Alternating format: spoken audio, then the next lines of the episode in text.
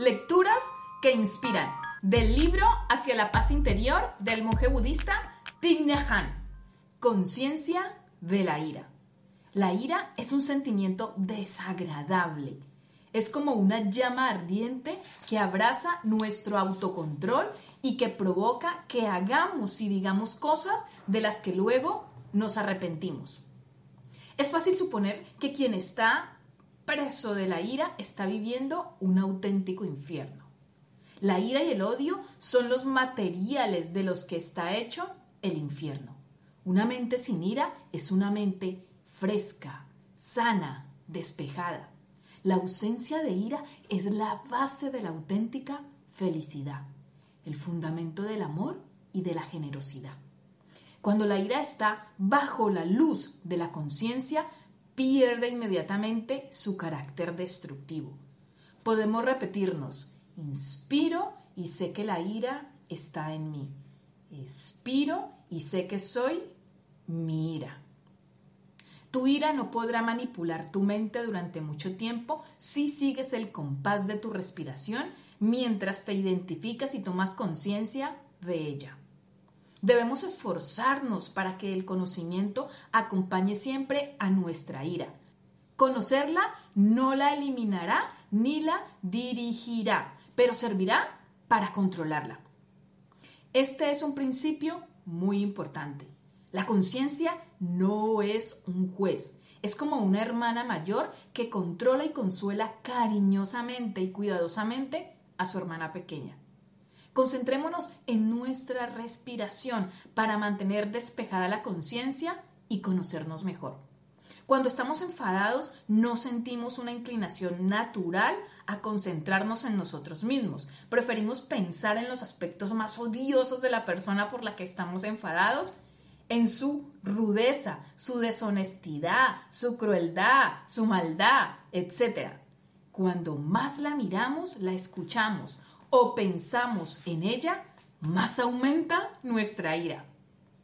La deshonestidad y lo odioso de esa persona puede ser real, imaginario o exagerado, pero el auténtico problema es ese, es el odio en sí. Por lo tanto, lo primero que debemos hacer, es volver a nosotros mismos y reflexionar. Lo mejor es no mirar ni escuchar a esa persona a la que consideramos la causa de nuestra ira como si fuésemos bomberos. Lo primero que debemos hacer es echar agua a las llamas sin entretenernos en mirar al dueño de la casa incendiada. Inspiro y sé que estoy enfadado. Expiro y sé que puedo concentrar todas mis energías en vigilar mi ira. Así que evitemos pensar en la otra persona y nos abstenemos de decir o hacer nada hasta que desaparezca la ira. Si nos concentramos en la observación de nuestra ira, evitaremos consecuencias de las que nos arrepentiremos luego. Cuando estamos enfadados, la ira es nuestro auténtico ser. Suprimirla o rechazarla es suprimir o rechazarnos a nosotros mismos. Cuando estamos alegres, somos la alegría. Cuando estamos enfadados, somos la ira. Cuando sentimos que la ira crece en nuestro interior, Deberíamos pensar en ella como una energía que forma parte de nosotros y que como tal aceptarla y transformarla en otro tipo de energía. Somos como cajas compuestas de materia orgánica corruptible y hedionda, pero hay que saber cómo convertir sus desechos en, bellísimas flores.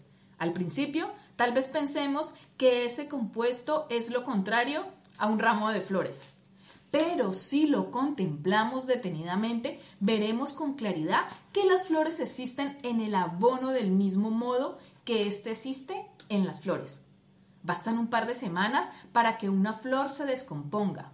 Cuando un buen jardinero mira la simiente que ha plantado, es consciente de ello y no por eso se siente triste o disgustado. Al contrario, valora el material descompuesto y no lo discrimina por ello. Dejando reposar ese material un par de meses, las flores volverán a brotar. Debemos tener presente la máxima de la visión no dual del jardinero cuando analizamos nuestra ira. No debemos temerla o rechazarla. ya hemos aprendido que la ira puede ser como el abono y que en ello reside su capacidad para desarrollar algo bello. Necesitamos de la ira al igual que el jardinero necesita del abono. Si aprendemos la manera de aceptarla, tendremos la paz y la alegría inmediatamente a nuestro alcance. Transformaremos gradualmente nuestra ira en paz, amor y conocimiento.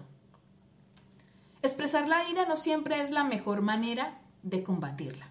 Algunas veces exteriorizar nuestra ira tan solo contribuye a que nos ejercitemos en su práctica y a que la interioricemos aún más en nuestra conciencia. Si descargamos nuestra ira con otras personas, puede hacerles mucho daño. Quizás optemos por encerrarnos en nuestra habitación y pegarle puñetazos a un cojín. Eso es lo que llamamos estar en contacto con nuestra ira. Sin embargo, yo no considero que sea así. Es más, ni tan siquiera creo que signifique estar en contacto con el cojín.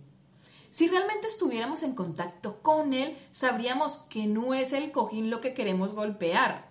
Además, esta técnica solo funciona temporalmente, porque supone el consumo de mucha energía y al final nos sentimos exhaustos.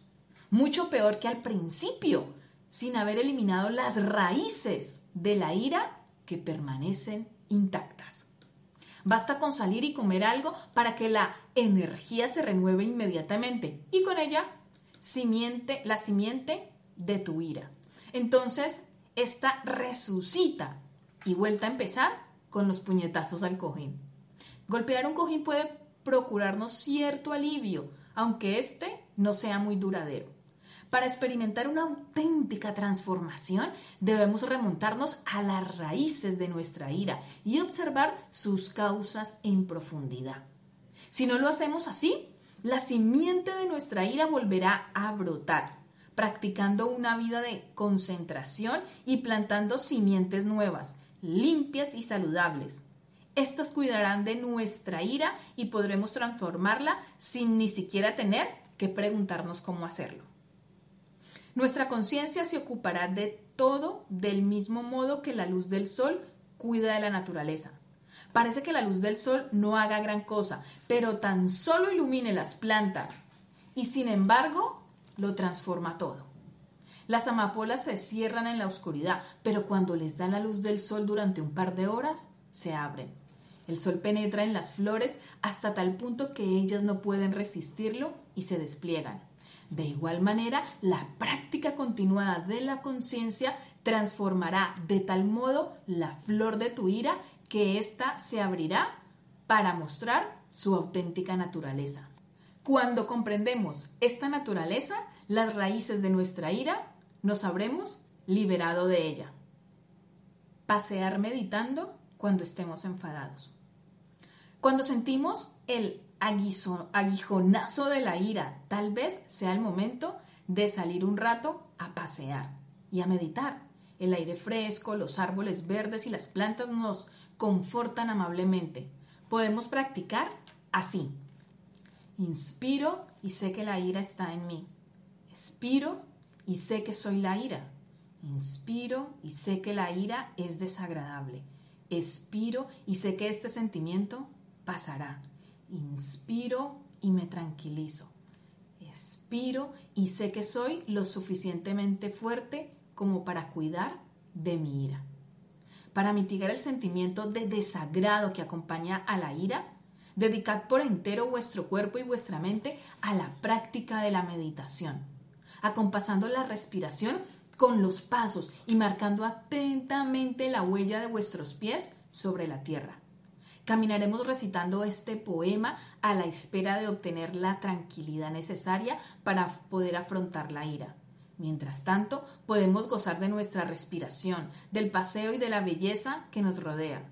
Al cabo de un rato se habrá diluido la ira y nos sentiremos más fuertes. Entonces podremos mirarla de frente e intentar comprender su porqué.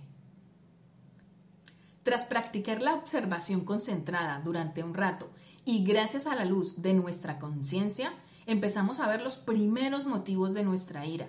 La meditación nos ayuda a contemplar las cosas con más profundidad y a comprender su naturaleza. Si analizamos detenidamente la ira, podremos advertir cuáles son sus motivos, como la incomprensión, la torpeza, la injusticia, el resentimiento o los condicionantes externos.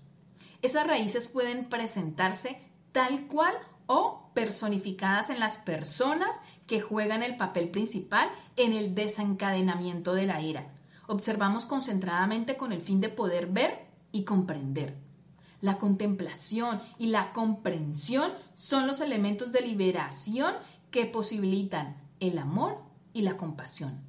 El método de la contemplación concentrada, destinada a ver y comprender las raíces de la ira, es el que obtiene los resultados benéficos más duraderos. No solemos comernos las patatas crudas, pero no por ello las tiramos a la basura. Sabemos cómo cocerlas, por lo tanto, las sumergimos en una olla con agua, las cubrimos y las ponemos al fuego. El fuego es como la conciencia, la práctica de la respiración consciente que enfoca nuestra ira. La tapadera con que cubrimos la olla simboliza nuestra concentración, porque evita que se pierda el calor. Cuando practicamos la inspiración y la expiración, centrados en nuestra ira, necesitamos de cierta concentración que intensifique dicha práctica. De modo que olvidamos cualquier otra distracción y nos centramos en el problema. Si estamos cerca de la naturaleza, por entre las flores y los árboles, será mucho más, más fácil esta práctica. En cuanto ponemos la olla sobre el fuego, empieza a operarse el cambio.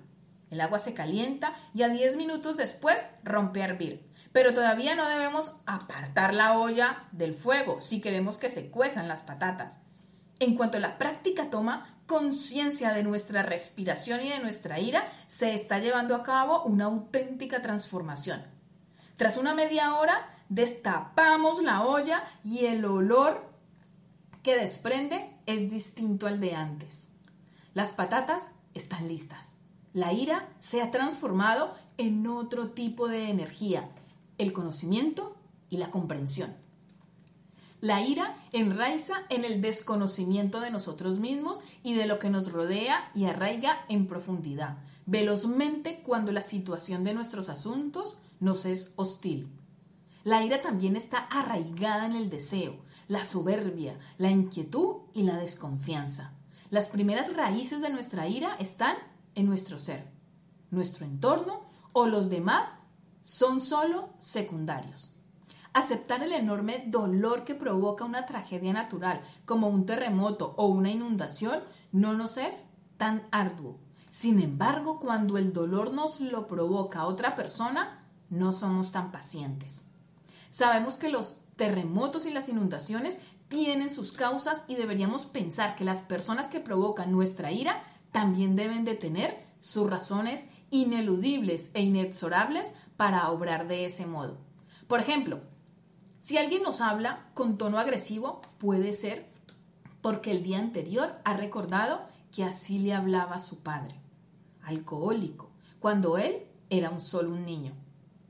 Si vemos y comprendemos sus motivos, estaremos dando el primer paso para liberarnos de la ira.